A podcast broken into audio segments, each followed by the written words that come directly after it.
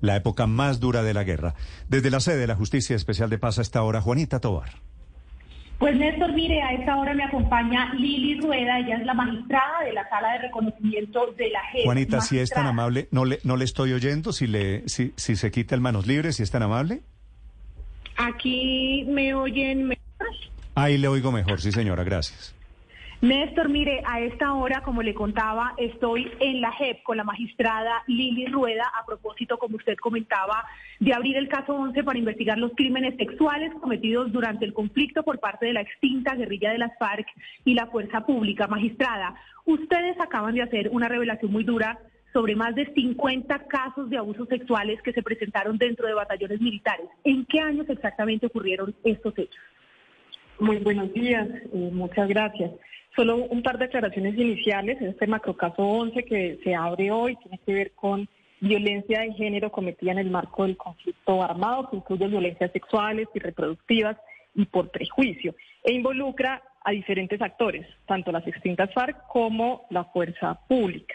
Particularmente la pregunta que me hacen en este momento tiene que ver con uno de los subcasos de tres que abre la jurisdicción que es un foco particular que ponemos sobre las violencias cometidas intrafilas, tanto de las extintas FARC como de la fuerza pública.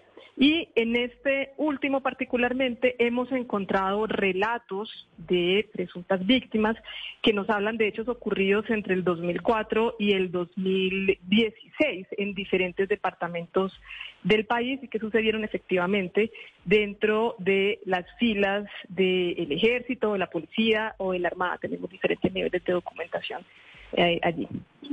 Eh, estos casos eh, revelaban ustedes ahorita en la rueda de prensa que incluso se pudieron cometer contra estos soldados por el hecho de ser homosexuales. ¿Eso es cierto?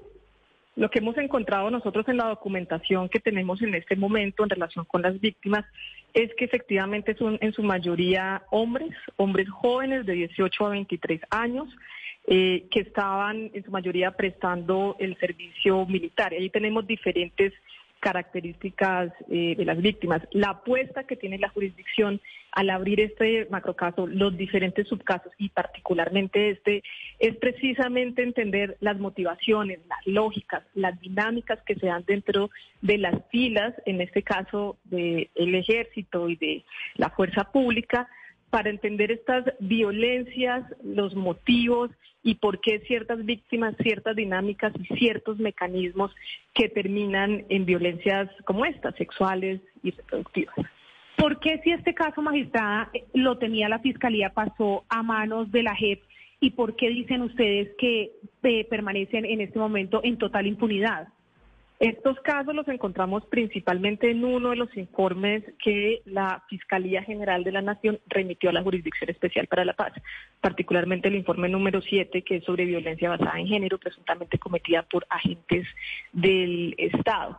Y la tarea que tiene la jurisdicción en este momento es profundizar e identificar la relación que estos hechos tienen con el conflicto armado. Lo que hemos encontrado en la información que nos da la Fiscalía y el trabajo preliminar es que hay una serie de investigaciones en la justicia ordinaria y de información en la justicia ordinaria que nos dan elementos preliminares para entender que puede haber una relación, por lo menos indirecta en este momento, con el conflicto armado. Eso activa la competencia de la Jurisdicción Especial para la Paz para dar respuestas a las víctimas, para investigar a profundidad y para, lo que les decía, poder entender los los motivos, las lógicas, las dinámicas y los patrones en relación con el conflicto, no como hechos aislados particulares individuales, sino en relación con todo el conflicto armado.